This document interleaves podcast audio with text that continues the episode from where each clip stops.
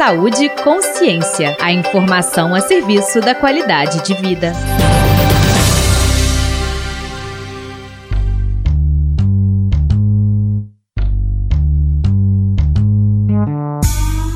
Olá! Eles não pararam e lidaram com todas as adversidades de uma pandemia para protegerem e cuidarem da população. São os profissionais da linha de frente. Mas com mais de seis meses de uma pandemia que não acabou, como anda a saúde mental desses profissionais? Para encerrar a série de reportagens especiais para o Setembro Amarelo, o Saúde Consciência apresenta panorama sobre a saúde mental dos trabalhadores da linha de frente. A partir de agora, confira mais com Maria Dulce Miranda sobre os agentes comunitários de saúde e outros profissionais das equipes de saúde da família que visitam as residências dos pacientes. Reportagem especial.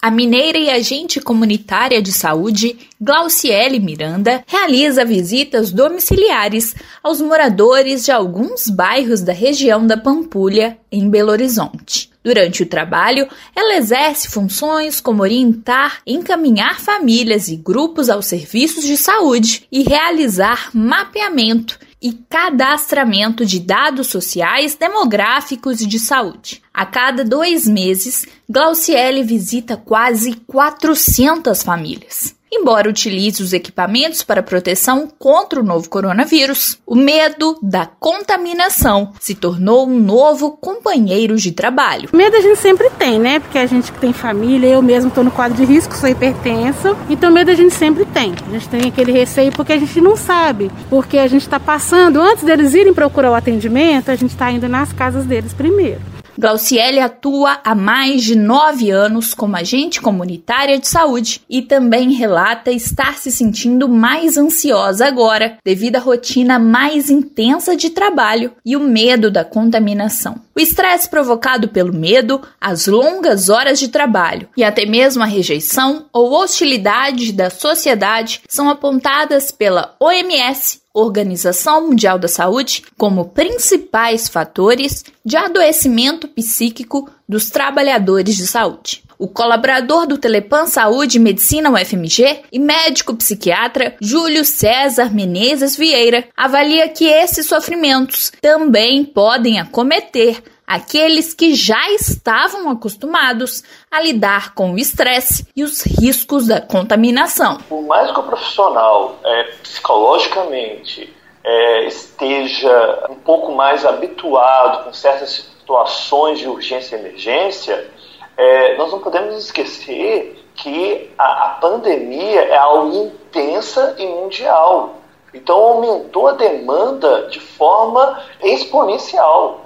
Então você não tem que lidar com esse quadro uma vez por semana ou algumas vezes por mês. Você está lidando isso é todo santo dia, desde final de março até o momento. Detalhe, você não é apenas a borda com toda segurança e preparo, você tem risco de ser contaminado também. Dados da OMS e do Ministério da Saúde indicam que 570 mil profissionais já foram contaminados pela Covid-19 nas Américas. Entre esses, 307 mil são brasileiros. Por isso, o professor do Departamento de Saúde Mental da Faculdade de Medicina da UFMG, Vitor Poliano Godoy, reforça a importância dos cuidados que devem ser adotados pelos agentes comunitários e demais profissionais que realizam atendimento domiciliar. Eu acho que né, da troca de roupas, de calçado, né, também, ao entrar na casa dessas pessoas, separar as roupas que usa para atendimento e a roupa para que usa para o deslocamento. Se possível, é ter uma, uma roupa para cada paciente que você visita, né, usar também luvas, permanentemente as máscaras, desinfectar bem, eventualmente às vezes equipamentos de saúde como termômetros, é, aparelho de pressão, que tem contato né, de alguma forma com o paciente. Então fazer essa esterilização